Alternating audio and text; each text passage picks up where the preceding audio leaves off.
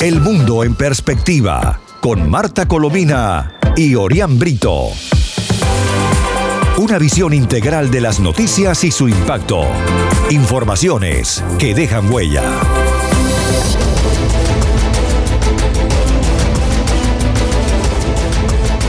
Hola estimados amigos, les habla Marta Colomina y este es el programa El Mundo en Perspectiva que se transmite desde Actualidad Radio 1040M para todo el sur de la Florida y 103.9 para la ciudad de Miami. Hechos y acontecimientos que suceden y nos marcan.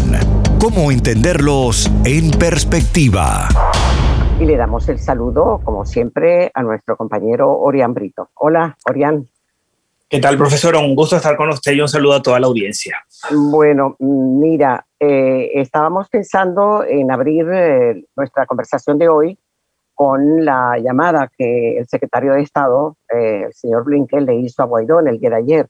Pero es que acaba de aparecer una, una información que es un poco lluvia sobre mojado, pero que, que lo diga ciertamente Freedom House es algo que los venezolanos sufrimos y que lo sabemos, pero que es bueno divulgarlo, ¿no?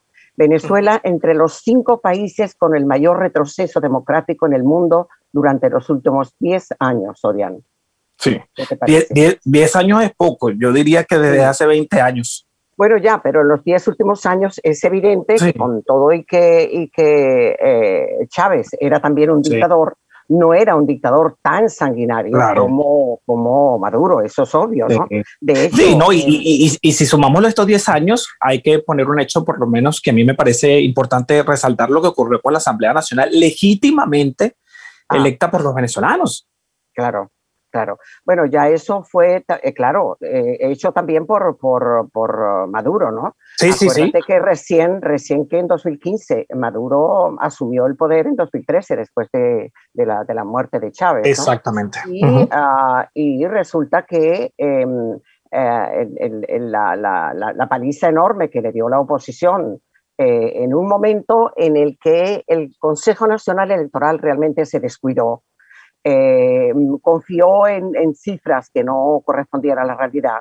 Eh, las encuestas en una sociedad con miedo no suelen ser nada confiables. De hecho, en casi todos los países democráticos en los últimos tiempos, las encuestas no son muy certeras, ¿no? Pero en ese caso no daban el resultado de paliza que resultó en la realidad porque, em, porque había miedo a la hora de responder, evidentemente, ¿no? Y, eh, y ah, justamente después de las elecciones del año 2015, que se le dio esa paliza tan enorme, es cuando el Consejo Nacional Electoral se politizó hasta el extremo. El Tribunal Supremo de Justicia se tornó cada vez más, más uh, sumiso ante, ante, ante, el poder y ocurrió lo que después ha resultado una debacle con una dictadura mm, que comete crímenes de lesa humanidad. ¿no?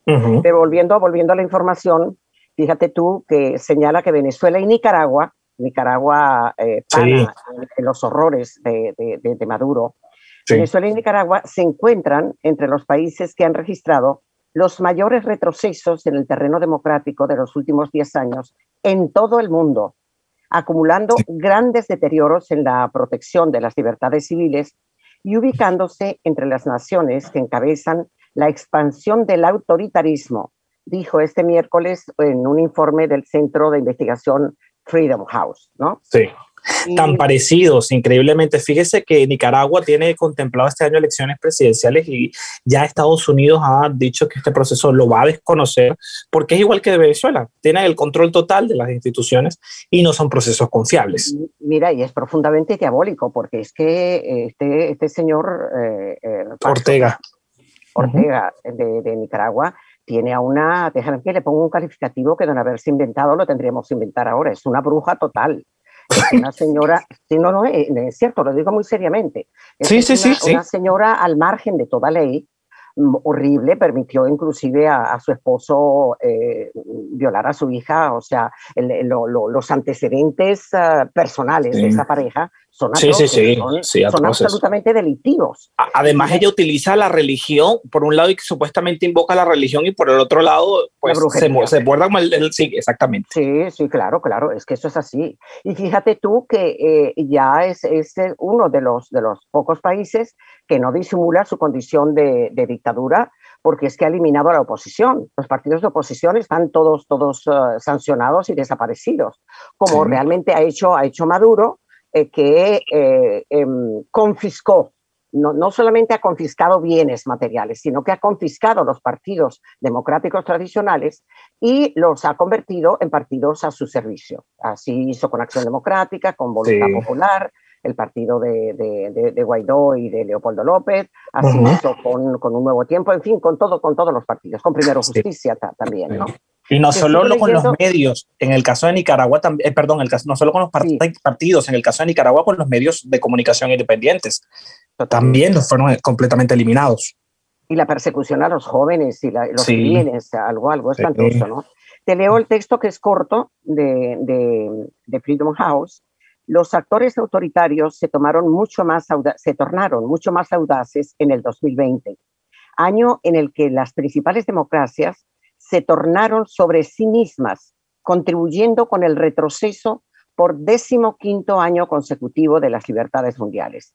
Concluye este informe de eh, Freedom House, que estudia año a año la salud de las libertades civiles en cada uno de los, de los países que estudia, que son todos. Escoge una muestra realmente grandísima, ¿no?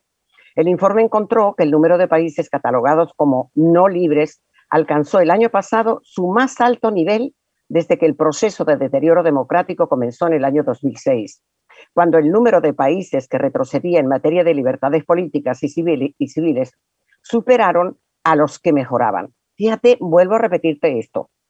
El número de países que retrocedían en materia de libertades políticas y civiles superaron a los que mejoraban.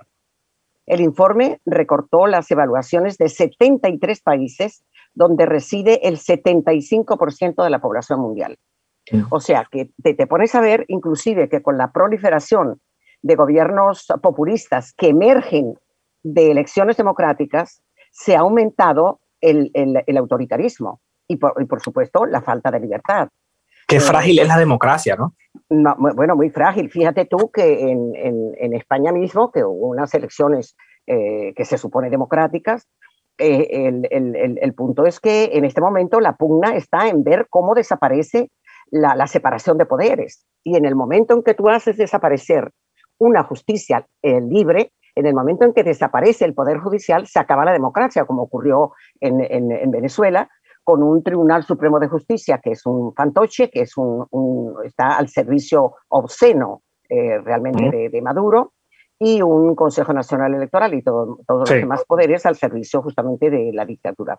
Sí. Señala el texto que los países afectados no solo incluyen países autoritarios como China, Bielorrusia y Venezuela, sino también democracias con problemas como Estados Unidos e India, resaltó el estudio. La lista de países que arrojaron los mayores retrocesos en las libertades políticas y civiles de los últimos 10 años es encabezada por Mali, Turquía, que Turquía es pana del señor Maduro, sí. Tanzania y la República Central Africana, las cuales fueron catalogadas como países, o los países fueron catalogados como no libres, a excepción de Tanzania, que pese a su caída en la evaluación, aún es considerada como una nación parcialmente libre. Uh -huh. Venezuela ocupó el quinto puesto empezando por abajo. O sea, uh -huh. solamente hay cuatro países menos democráticos que, que Maduro. Que Venezuela. Venezuela. Ay, Dios mío. El sexto lo ocupa Nicaragua. Naciones claro. designadas como no libres en el ranking mundial, claro. Claro. claro. Y bueno, el resto de la tabla de los 10 mayores retrocesos fueron ocupados por Bangladesh, Burundi, Hungría y Azerbaiyán. Dios ¿En, en, en, qué lista, ¿En qué lista ha caído Venezuela? Doloroso, triste. Bueno, triste. Un país que regalaba sí. eh, democracia y salud Sí, eh, por, sí. por, lo, por, porque se regaron sus médicos estupendos, magníficos, por todo Centroamérica para sí, acabar con las enfermedades endémicas. Uh -huh. Y fíjate a lo que ha llegado hoy, ¿no? Bueno, ahora Pero, sí podemos entrar, entrar con, la, con lo de Blinken y, y uh -huh. te voy a dar la palabra para que tú digas lo que, lo que ya tú, tú sabes y has leído. Sí, eh, por supuesto. Ha sido hoy un discurso que ha dado Anthony Blinken luego de su conversación con Juan Guaidó, una conversación en la que reitera lo que habíamos conversado aquí, eh, que Estados Unidos iba a trabajar conjuntamente, esta administración, con la Unión Europea y el Grupo de Lima para aumentar profundamente o aumentar mucho más las sanciones contra el régimen de Nicolás Maduro. Esta tarde, Blinken ofreció su primer discurso eh, como al frente del secretario de, la Secretaría de Estado y eh, dijo que el Estados Unidos no va a promover la democracia a través de costosas intervenciones militares o intentando derrocar a regímenes autoritarios por la fuerza. Dicen que necesitan mm. una solución diplomática al hecho de que año tras año gente de otros países arriesga todo para intentar llegar hasta aquí. Fíjate que da la impresión por la intervención de Blinken y las referencias que ha hecho en oportunidades anteriores, que esa, esos esfuerzos de, su país junto a, los, a lo que él llama los aliados, ¿no? como la Unión Europea, el Grupo de Lima, la organización, la OEA, eh, el Grupo de Contacto Internacional, eh, y que a todos ellos han sido contactados para hablar sobre Venezuela, eh, indican eh, la, creencia de, de, Biden, de la administración Biden y de, su de su secretario de Estado, de que las decisiones que se vayan a tomar tienen que ser conjuntas, no pueden ser unilaterales. De ahí que fíjate que no haya movido ni un dedo el señor Biden, la administración de Biden, para acabar con ninguna de las sanciones que tanto se a Maduro. Eh, fíjate tú que eh, estábamos conversando, en la conversación que tuvimos para hablar de la agenda hoy, eh, estábamos hablando de la, de la desesperación de, Maduro desde el punto de vista petrolero. En, sorprendentemente, en el mes de, de en, el mes de diciembre y enero aumentó sus exportaciones a espaldas de las sanciones pero en el de febrero ya no pudieron porque no tienen nada almacenado y resulta que PDVSA está absolutamente en quiebra, con una tecnología eh, en, desuso muy deteriorada por falta de mantenimiento y, eh, y, es mm, únicamente de lo que, de lo que ha vivido ciertamente Maduro. ¿no? ojalá, esta, eh, ojalá esta presión internacional realmente haga su, su, logre el cometido, porque déjeme decirle, en Venezuela hay mucha desesperación y desesperanza porque la gente siente que, claro, uno, uno entiende los lo decíamos en la última conversación, los caminos diplomáticos muchas veces son muy lentos para, el, para, el, para el deseo de, una, un país libre, pero eh, bueno, hay una estrategia, hay una disposición, yo creo que no se puede desestimar. Sí, eh, pero fíjate tú que eh, Maduro constantemente clama e invita a, sin, sin ningún rubor a, las transnacionales norteamericanas del petróleo y a, cualquiera que quieran invertir en, Venezuela, ¿no? Por, por, la desesperación que tiene de recursos y porque sus, los que le defienden a él lo defenderán mucho, son potencias, pero dinero no le sueltan. Ya lo que le prestaron se lo prestaron, pero préstamos en los últimos cuatro o cinco años no ha habido ninguno ni de Rusia ni de China. Y por supuesto, eso para, para Maduro es, terrible porque además han sido siempre muy gastadores, muy compradores de voluntades, que ahora ya no tienen, no tienen ni siquiera para comprar la voluntad de unos militares que están ya tan involucrados en el narcotráfico y en, en, los delitos, que, que es, la razón por la cual uno explica que todavía siguen apoyando a, Maduro. ¿no? Pero fíjate, otra de las cosas de, de, de Blinken en las que mm, siempre eh, emite opinión y sobre todo muestra preocupación es por las necesidades humanitarias urgentes en Venezuela, que, han obligado, como él señalaba mm, hoy, a casi 5,5 millones de venezolanos a migrar. El secretario Brinke, te leo, aplaudió los esfuerzos para encontrar soluciones para aliviar su sufrimiento y se comprometió a mantener el apoyo de Estados Unidos, a la par que siguió reconociendo, por supuesto, a Guaidó que es uno de los pocos países que lo hace ya de manera tan expresa como lo hace, como lo hace Estados Unidos, ¿no? No sé si quieres sí, añadir algo más. Sí, fíjense que esta mañana también hubo una reunión en el Comité de Política Exterior donde se abordó la crisis humanitaria de Venezuela y a mí me rescato de esta reunión no solo la posición, la confianza que tiene la administración en que las sanciones pueden eh, presionar al régimen de Maduro, llevarlo a negociar, sino que además todos los congresistas en su mayoría eh, señalaron, están muy claros de que el responsable de esta crisis tiene nombre y apellido, Nicolás Maduro. Claro. Así es. Mira, y hablando de, hablando de Blinken eh, y, justo con su conversación con, con Clinton, sale a colación un texto que yo tenía aquí y que no habíamos comentado en, días anteriores sobre la conversación sostenida por, por el, secretario de Estado norteamericano, por Blinken, con la embajadora, um, con la, corrijo, la canciller colombiana. Española, ¿no? Ah, colombiana, sí.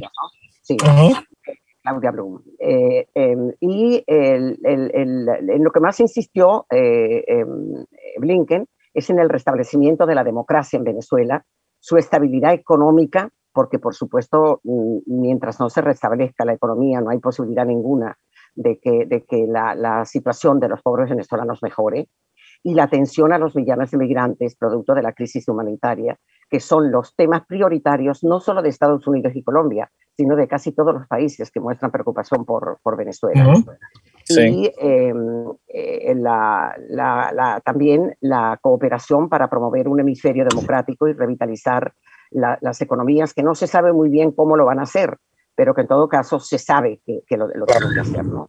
Claro. Em, bueno, vamos ahora eh, eh, ah. eh, fíjese, fíjese que de, esta reunión también hablaban de que Estados Unidos siempre ha estado dispuesto a, a, llevar esta ayuda humanitaria tan necesaria para los venezolanos. Y una de las preguntas que hacía la congresista cubanoamericana, que es periodista, por cierto, María Elvira Salazar, aparte del equipo, porque era como una interpelación a todo el equipo diplomático que acompaña a Blinken, le preguntaban, ¿ustedes están conscientes de que el régimen de Maduro y en el apoyo, con el apoyo del régimen cubano fue el que impidió la llegada de esta ayuda humanitaria y todos respondían sí, correcto, porque además hizo una serie de preguntas, eh, habló de la injerencia del régimen cubano, cómo el régimen cubano tiene penetrado los servicios de inteligencia en Venezuela, así que, que bueno, el, tema Venezuela sigue, sí, sí, y, el tema Venezuela importante, porque fíjese, cuando, cuando Biden estaba de, de, campaña electoral, el diario The New York Times adelantaba que presuntamente iba a dejar a Guaidó solo. Eso lo, lo decía el New York Times, eh, recuerdo perfectamente.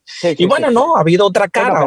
y, todo, y, todos los medios del mundo apuntaban a que inmediatamente se le levantarían las sanciones a, Maduro. Y eso no ha ocurrido, cosa que nos alegra muchísimo a los venezolanos, ¿no? Eso, eso es así. Eh, bueno, mira, em, eh, eh, tengo aquí una nota increíble. Bueno, increíble no, porque eso lo sabemos nosotros, nosotros antemano. Más de 500 venezolanos caminan cada día cerca de la frontera de Colombia para cruzar la frontera. Muchos lo logran y otros no. Sí, es que se van cuando yo siempre he dicho, cuando un venezolano o un ser humano se va a su país en las condiciones tan precarias como lo hacen los venezolanos, es porque sin duda la situación es crítica. Y lamentablemente toda este, esta situación, el deterioro de la economía particularmente, ha creado una división, este, este, ese régimen que supuestamente profesa que va a ser felicidad para todos, igualdad para todos, lo que ha profundizado es la desigualdad, porque quienes pueden resolver son los que medio viven.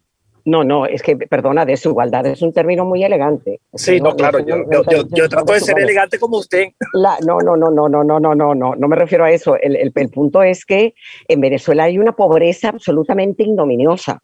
En Venezuela hay gente que no puede realizar ni una comida. Eh, eh, eh, en, Venezuela no, no, hay, agua, no hay agua potable. En Venezuela no hay agua potable. Y, y entonces tú tienes que soportar y todos los días repetir cosas tan absurdas como el hecho de que Venezuela, que es el país que tiene mayores reservas petroleras del mundo, en Venezuela no hay gas. Y sin embargo, el poco gas que hay, Maduro se lo está enviando a, a, a, México. Y, y, se lo regala también a, a Cuba. Y entonces tú dices, pero ¿cómo puede ser eso? Mientras la pobre gente no tiene, está desforestando los bosques, está cortando árboles y ramajes y todo lo que consigue para poder cocinar con, con, leña y regresar al, al, a, la, Edad Media. Eh, claro.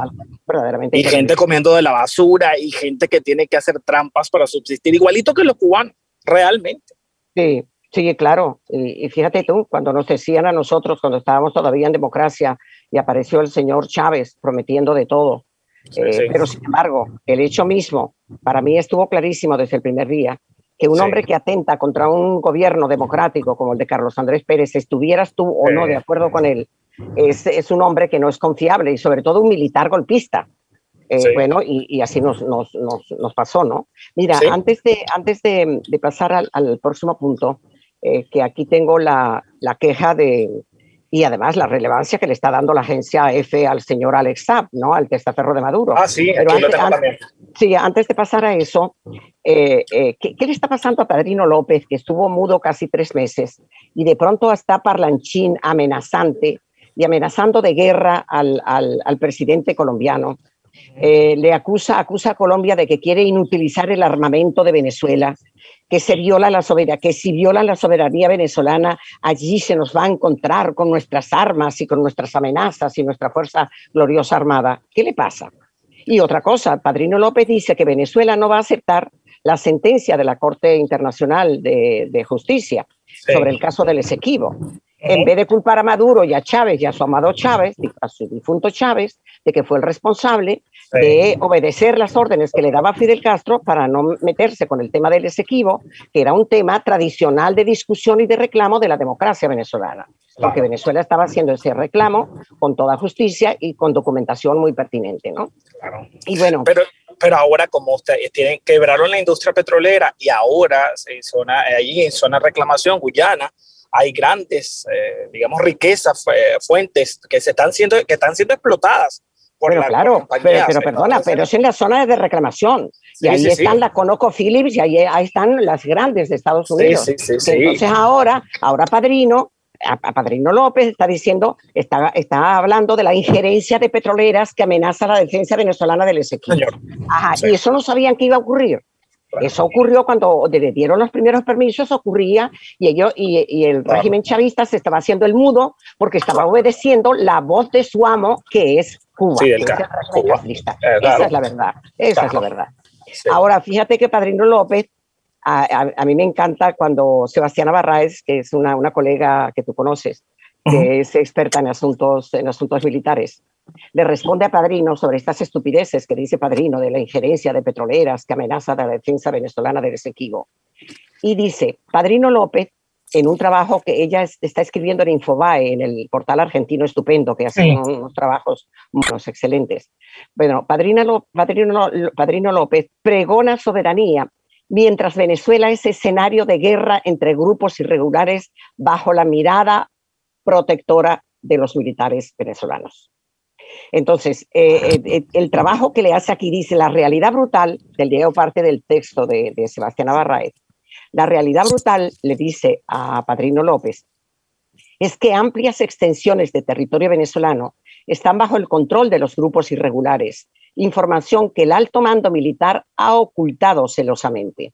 En todos los puestos fronterizos existe por los momentos hasta en el que yo estuve en Apure hace tres años, es una fuente militar que oculta su, nombre para no ser perseguido, el mapa de ubicación de los grupos que ocupan el área donde estaba el comando, incluyendo los nombres de los comandantes de la guerrilla y sus números telefónicos y los contactos de otras personas relacionadas al Claro. imagínate tú esto. Y es, el texto es larguísimo y no podemos leerlo todo, pero en todo caso demuestra la complicidad de y de cómo además, de cómo además Padrino López, está convirtiendo ahora en mártires y los alaba porque ellos son defensores y firmaron el acuerdo de paz en, La Habana a la, disidencia de las FARC, algo, algo verdaderamente increíble, ¿no? Así que vamos ahora con lo de Alex Saab. Quisiera que tú emitieras opinión. Bueno, nos queda poco tiempo, pero lo cierto es que en una entrevista que eh, ofreció a la agencia EFE, él dice que eh, no va a colaborar con Estados Unidos en caso de ser extraditado. Dice que Cabo Verde se arrodilló dice así, a, los intereses de Estados Unidos. Cada vez es más cerca, se está más cerca de esa tradición. Así me, río, me, río con eso. sí, sí, sí, sí. deja que llegue, deje que llegue. Un hombre, no, no, además espera, un hombre con el pasado terrible que tiene, con los negocios absolutamente non santos que tiene, con la culpa que le va a los años que le van a caer encima si no colabora denunciando los horrores y los crímenes de Maduro y la cantidad de dinero que tiene oculto a base en diferentes partes del mundo y paraísos fiscales, que él lo sabe, ¿verdad? A costa del hambre y de la muerte de los venezolanos. Yo dudo que este señor, que se ha vendido siempre al mejor postor, no vaya a, no vaya a complacer a sus... Uh, a sus interlocutores en este Claro que va a complacer, sí. Bueno, ya, ya tenemos que despedir. Pero tan rápido, en serio se ha ido rápido. Sí, pero por mi reloj todavía no, pero en fin, el Tito es, implacable, vamos, vamos. Sí, sí, vamos a despedir porque la semana que viene, perdón, la próxima oportunidad, porque no la semana que viene, esta semana vamos a tener seguro más temas porque los Estados Unidos va a seguir generando y hay que estar pendientes de las acciones que vayan a tomar la Unión Europea y otros países. y además otra cosa, mira, que lo de Alex Saab, eso va para rato, porque la, la Corte Africana que está a su favor, porque además recibe un dineral de parte de los abogados defensores que tienen tanto dinero, este, no va a ceder ante, ante las presiones de, la, Corte Africana. Eso, se va a poner, eso se va a poner muy, muy interesante. Y también hablaremos de Marte. Tenemos que hablar de Marte también. Bueno, sí. La próxima vez. De la, de la fotografía de la Tierra aquí unos cuantos siglos de años. Así es. Venga. Bueno, hasta la próxima. gracias. Eh, nos despedimos como siempre, de la manera informal que lo hacemos siempre, y siempre, eh, y siempre queriendo conversar un poco más sobre esto para ustedes, que lo haremos el, el próximo día. Seguro que sí. La otra cara de la noticia, la actualidad, el mundo en perspectiva, con Marta Colovina.